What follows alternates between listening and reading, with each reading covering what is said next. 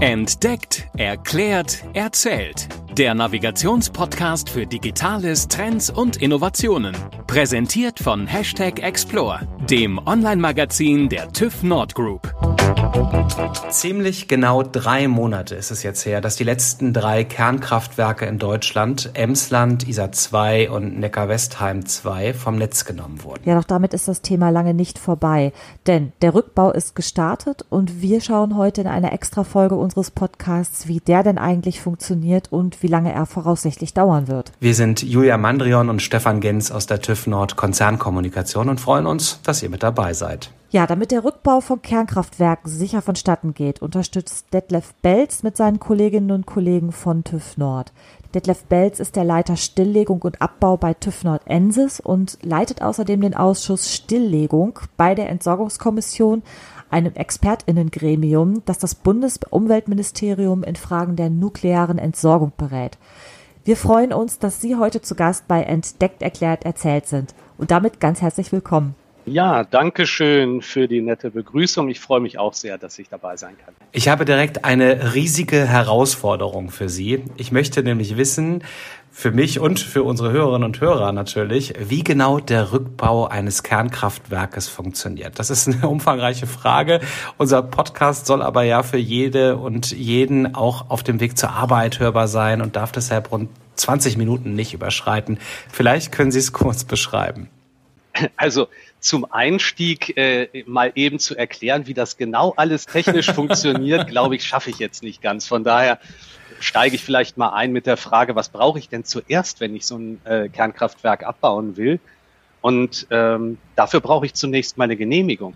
Also das ist interessant, denn ich brauche eine Genehmigung für den Betrieb von einem Kernkraftwerk. Das denke ich mal ist jedem klar. Aber ich brauche auch extra noch eine neue Genehmigung, wenn ich das abbauen möchte. Diese Genehmigungsanträge, die werden Jahre dann in der Regel vor der Abschaltung der Kernkraftwerke gestellt und dann kommen die TÜV-Sachverständigen ins Spiel, die im Auftrag der Genehmigungsbehörde dann prüfen, ob der Abbau sicher gewährleistet ist, wenn man sich dort an die Antragsunterlagen hält. Diese gründlichen Prüfungen, die sind einfach unerlässlich, denn äh, alle beim Rückbau auftretenden Szenarien, die müssen in der Planung schon berücksichtigt werden. Und daher erfordert das Genehmigungsverfahren viel Zeit.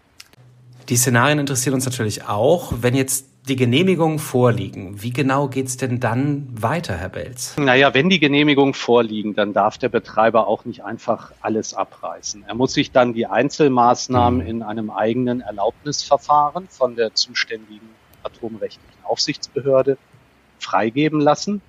Und äh, je nachdem, wie relevant diese, diese Abrissarbeiten dann sind, äh, wird dann Behörde und Gutachter eben mit einbezogen. Das heißt, auch dort prüfen wir als Sachverständige dann die Einzelmaßnahmen und ob sie praktisch ähm, ja, genehmigungskonform stattfinden und wie die Sicherheit da gewährleistet ist. Natürlich prüfen wir nicht nur Papier, sondern wir sind auch vor Ort. Wir prüfen beispielsweise, ob die Krananlagen sicher und zuverlässig funktionieren.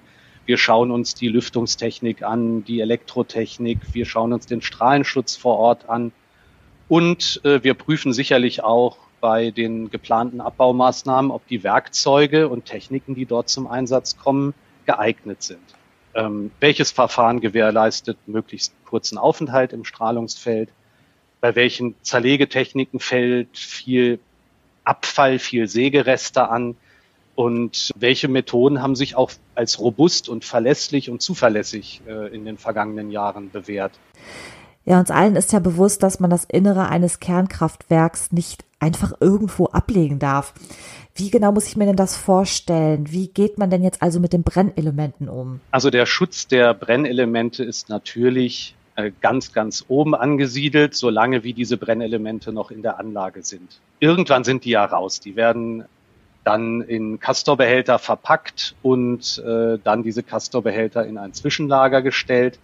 Aber solange wie die noch im Kernkraftwerk selbst sich befinden, im Brennelement Lagerbecken, machen sie praktisch 99 Prozent der Radioaktivität aus, die in der Anlage noch vorhanden ist. Und die geben ja auch Wärme ab und müssen gekühlt werden. Also da ist am Anfang natürlich schon wichtig, dass wenn ich mit den Abbaumaßnahmen loslege, dass ich auf jeden Fall sicherstelle, dass die Brennelementkühlung auf jeden Fall gewährleistet ist, dass ich da nicht irgendwelche Systeme in Mitleidenschaft ziehe, die mit der Lagerbeckenkühlung beispielsweise oder auch mit dem Füllstand, der im Lagerbecken gewährleistet sein muss, die da eine sicherheitstechnisch wichtige Funktion haben. Das ist am, in der Anfangsphase des Abbaus, wenn die Brennelemente noch in der Anlage sind, wirklich ganz wichtig. Es wäre also keine gute Idee, dieses Lagerbecken oder auch nur Hilfssysteme, mit denen das vernetzt ist, abzubauen. Also ganz vereinfacht zusammengefasst, bevor die Brennelemente nicht aus dem Kernkraftwerk geschafft worden sind, wird also auch nicht im größeren Stil zurückgebaut, oder? Ja, doch. Äh, also früher hat man das genauso gehandhabt. Aber das hat sich inzwischen geändert. Ähm, man schaut viel genauer, was sicherheitstechnisch relevant ist und was gegebenenfalls auch schon vorher abgebaut werden kann. Also, wenn wir uns die Kernkraftwerke anschauen, die aktuell stillgelegt worden sind dieses Jahr, da ist es sicherlich möglich, äh, im Maschinenhaus schon Komponenten abzubauen, Generator, Turbine oder ähnliches. Das wäre technisch möglich. Wohlgemerkt, ich brauche, wie ich schon sagte, auch Genehmigungen für größere Abbauarbeiten. Da muss ich immer im Einzelfall prüfen, was geht noch mit der Betriebsgenehmigung. Ich sag mal, Isolierung von der Leitung nehmen geht schon. Wenn ich jetzt die Großkomponenten abbaue, da ist es schon besser, ich habe dann mal die Genehmigung, wo auch drin steht, dass ich das machen darf. Ne? Aber wie gesagt, es gibt Sachen, die kann ich schnell abbauen, die kann ich zu einem frühen Zeitpunkt abbauen, weil sie überhaupt nicht irgendeine Funktion mehr haben, die das Innere der Anlage wirklich beeinflusst. Je mehr man aber in den Kern der Anlage vordringt, äh, umso häufiger treffe ich dann Systeme an, die ich auch weiterhin brauche, die irgendwelche Funktionen innehaben und natürlich, je näher ich an den Reaktorkern komme, umso mehr Radioaktivität liegt dort auch vor und auch das macht den Abbau natürlich dann aufwendiger und komplizierter.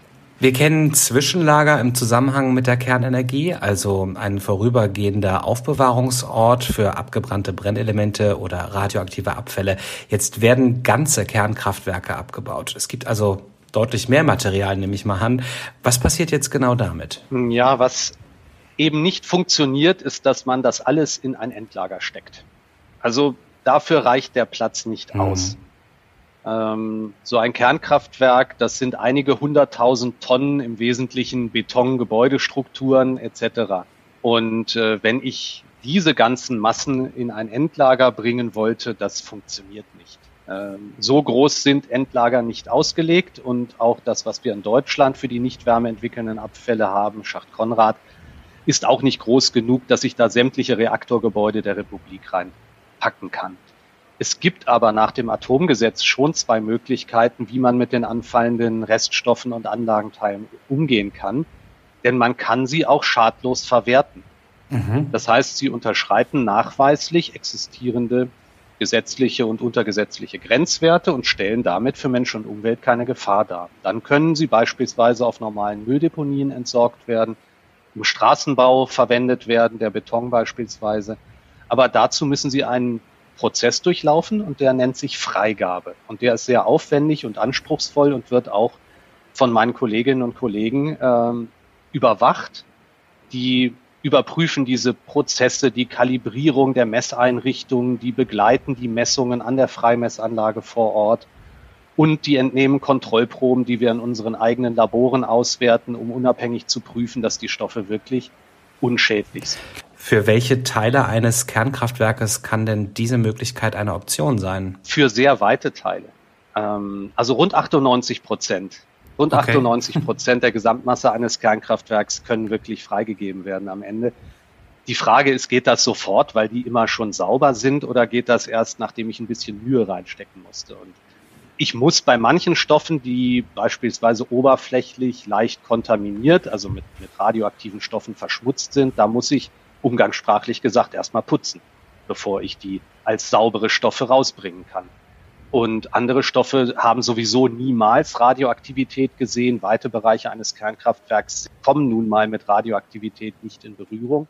Ja, und dann muss ich prüfen bei den kontaminierten Stoffen, wie viel Aufwand ich reinstecken müsste, um die wirklich sauber zu kriegen. Und es ist auch klar, natürlich mache ich Radioaktivität nicht weg die verschwindet ja nicht durchs Putzen, sondern die ist dann halt umgangssprachlich gesprochen auf dem Putztuch danach. Also dann muss ich natürlich diese Reinigungsmittel ähm, auch als radioaktiven Abfall später entsorgen. Aber das ist halt viel weniger Masse, als wenn ich die ganzen Rohrleitungen, so wie sie sind, ähm, ins Endlager stecken würde. Mhm. Apropos Endlager, ähm, das kontaminierte Material, das wird zum Beispiel in Fässer verpackt, äh, die dann in Stahlblechcontainer, sogenannte Konrad-Container, eingelegt werden. Ähm, diese kommen zunächst in ein Zwischenlager und schließlich in den Schacht Konrad. Das ist ja das Endlager für nicht wärmeentwickelnde radioaktive Abfälle, das in 2029 in Betrieb gehen soll. Die radioaktiven Abfälle werden konditioniert, sie werden also beispielsweise getrocknet oder verpresst, damit zum einen Rostschäden an den Abfallgebinden vermieden werden und andererseits die radioaktiven Abfallgebinde insgesamt ein möglichst geringes Volumen haben. Das Endlager Konrad hat nun mal nicht unbegrenzt Kapazitäten. Sie haben uns jetzt ja gerade den Prozess ähm, erklärt der sogenannten kontaminierten Stoffe, also der verschmutzten Stoffe. Es gibt ja auch noch andere Stoffe, die sogenannten aktivierten Stoffe, die nochmal wieder anders behandelt werden müssen zum Thema oder beim Thema Rückbau. Was sind das denn genau für Teile und wie muss mit diesen umgegangen werden? Ähm, das stimmt. Es gibt äh, jenseits der kontaminierten Stoffe die aktivierten Stoffe. Das äh, sind Stoffe, die nicht nur oberflächlich verschmutzt sind mit Radioaktivität, sondern die dadurch, dass sie im Reaktorkern oder dessen unmittelbarer Umgebung der Neutronenstrahlung ausgesetzt waren, selbst radioaktiv geworden sind. Das heißt, durch diese Neutronen wird ein vorher inaktiver Stoff, ein Metall beispielsweise, zu einem radioaktiven Stoff und äh, das kann ich nicht einfach abwischen. Da ist also mhm. durch das gesamte Material hindurch diese Radioaktivität enthalten. Da hilft es mir nichts, wenn ich da oberflächlich einen Millimeter abtrage, darunter bleibt es radioaktiv. Außerdem strahlen diese Stoffe zum Teil recht stark. Also das, was im Reaktordruckbehälter im Herzen der Anlage aktiviert worden ist, das strahlt so stark, dass man es in der Regel unter Wasser zerlegt, fernhantiert. Das holt man nicht raus aus dem Wasser und dann schraubt da oder schneidet irgendwer dran rum, sondern das wird mit Fernhantierungsinstrumenten unter Wasser zerlegt und dann erst, wenn es zerlegt und verpackt ist, in irgendeine Abschirmung aus dem Wasser herausgeholt und auch dann in dickwandige Abschirmbehälter verpackt und auch in diesen Behältern dann endlagergerecht konditioniert, also getrocknet zum Beispiel. Und auch die kann man dann Richtung Schacht Konrad bringen. Ähm, aber bei diesen Zerlegearbeiten, auch das sind Tätigkeiten, die wir von TÜV Nord aus prüfen. Was passiert denn zum Beispiel, wenn so ein Werkzeug unter Wasser mal nicht funktioniert? Muss ich dann einen Taucher darunter schicken? Wäre irgendwie nicht so clever. Mhm. Ähm, da sollte es andere Möglichkeiten geben das Werkzeug zu bergen, zu reparieren, wie auch immer, äh, damit eben, und das ist ganz, das hängt ganz oben, damit das Personal keiner unnötigen Strahlenbelastung ausgesetzt wird. Das ist einfach wichtig. Eine gewisse Strahlendosis lässt sich beim Abbau nicht vermeiden, das ist normal, aber sie sollte so weit minimiert werden, wie es die technischen Möglichkeiten hergeben, wie es mit vertretbarem Aufwand machbar ist. Jetzt haben wir gelernt, dass so ein Rückbau enorme Vorbereitung braucht, also detailliert geplant werden muss, vor allem genehmigt werden muss, hatten Sie eingeordnet. Wann ist denn ja so ein Rückbau komplett abgeschlossen? Wie lange dauert das, bis da eine grüne Wiese vielleicht wieder ähm, steht? Genau, das Ziel haben Sie ja jetzt schon erwähnt. Ne? Die grüne Wiese äh, ist das, wo man normalerweise hin möchte. Grüne Wiese, das ja, kann man sich, ich glaube, das ist selbsterklärend der Begriff. Das sieht aus, als hätte da nie was gestanden. Das ist so der Idealzustand nach dem Abbau eines Kernkraftwerks und das dauert, selbst wenn alles weitgehend reibungslos läuft, ohne weiteres 10 bis 15 Jahre. Mhm. Ähm, so viel Zeit wird einkalkuliert für den Abbau der Kernkraftwerke. Das kann im Einzelfall aber auch deutlich länger dauern. Der Rückbau im Kernkraftwerk Greifswald beispielsweise läuft nun schon beinahe 30 Jahre und ist immer noch nicht abgeschlossen. Und auch dieses Thema grüne Wiese, das gibt auch andere Modelle. Mhm. Ähm, man muss jetzt nicht unbedingt alles abbauen. Man kann beispielsweise, ich sag mal, eine untere Fundamentplatte oder die Pfähle, auf denen irgendwelche Gebäude gegründet sind, wenn das alles radioaktivitätsfrei ist, gibt es auch Modelle, wo man sagt, naja, dann belässt man diese Reste halt im Boden. Man muss nur sicherstellen, dass alles, was radioaktiv ist, abgebaut ja. ist. Ja, und wenn wir uns das jetzt vorstellen, dass in der Zukunft das letzte Kernkraftwerk in Deutschland dann auch wirklich abgebaut ist, ist denn Ihre Arbeit und die Ihrer Kolleginnen und Kollegen dann auch getan? Nein, das ist sie nicht. Und äh, das ist auch ein Punkt, der mir sehr wichtig ist, äh, auch wenn es darum geht, was die äh, Perspektive, auch die berufliche Perspektive in diesem Bereich Nuklear angeht. Also selbst wenn alle Kernkraftwerke abgebaut sind, was mhm. sich noch Jahrzehnte hinzieht, wie ich schon angesprochen habe, stehen ja noch die Zwischenlager. Und auch diese Zwischenlager äh, müssen weiter überwacht werden. Dort werden Abfälle irgendwann abgerufen Richtung Endlager Konrad. Auch dort muss äh, eine Überwachung erfolgen. Und es gibt vor allem auch die Zwischenlager für die bestrahlten Brennelemente, da wo die Kastoren drin stehen. Und die haben Genehmigungen, die 40 Jahre gelten. Jetzt stehen aber teilweise schon Kastoren dort drin, die vor der Jahrtausendwende dort reingekommen sind. Das heißt, die ersten Genehmigungen, die werden in den 2030er Jahren auslaufen. Und ähm, ja, da wird auch geprüft werden müssen, äh, was alles sichergestellt sein muss, damit diese Genehmigungen verlängert werden können. Also man muss dann prüfen zum Beispiel, können die Brennelemente auch statt 40 jetzt 80 Jahre oder 100 Jahre in diesen Castorbehältern stehen bleiben. Denn da brauchen wir uns nichts vormachen, so schnell wird das Endlager für die wärmeentwickelnden Abfälle und die abgebrannten Brennelemente in Deutschland nicht vorhanden sein. Das wird noch lange dauern, bis das gefunden, erkundet, gebaut ist. Und das ist eine Tätigkeit, die sich über viele, viele Jahrzehnte noch in die Zukunft erstreckt. Ja, jede Menge noch zu tun. Herr Belz, ganz herzlichen Dank, dass Sie heute der Gast unserer Sendung gewesen sind. Das war ein wirklich sehr spannender Einblick in den Rückbau der Kernkraftwerke in Deutschland. Danke nochmal, dass Sie bei uns waren. Ich danke auch. Es ist immer schön, äh, über Themen, die einen selber auch begeistern, ein bisschen sprechen zu können in der Runde. Ja, wir entlassen Sie allerdings noch nicht ganz aus unserem Podcast, denn eine allerletzte Frage haben wir noch. Wenn Hörerinnen und Hörer noch mal eine Frage zu Ihrem Thema hat, wo darf man Ihnen eine Frage stellen? Ich bin in den sozialen Netzwerken findet man mich bei LinkedIn. Einfach auf mich zukommen und äh, ja, dann schauen wir mal, ob ich noch ein paar Informationen weitergeben kann, Fragen beantworten kann, gern jederzeit. Super. Herzlichen Dank auch nochmal von meiner Seite für dieses spannende Gespräch, was wir heute geführt haben, diesen super Einblick und ähm, dass Sie es möglich gemacht haben, das wirklich in dieser Kürze der Zeit auch so schön zu erklären. Und natürlich auch an alle Zuhörerinnen und Zuhörerinnen. Vielen Dank. Teilt die spannenden Infos gerne mit Freunden und Familie, liked und abonniert diesen Podcast, dann verpasst ihr auch die nächste spannende Folge nicht. Und bis dahin wünschen wir euch eine flotte Zeit. Das war Entdeckt, Erklärt, Erzählt. Dein Navigationspodcast für Digitales, Trends und Innovationen. Präsentiert von Explore, dem Online-Magazin von TÜV Nord tüv-nord.de slash explore explore-magazin.de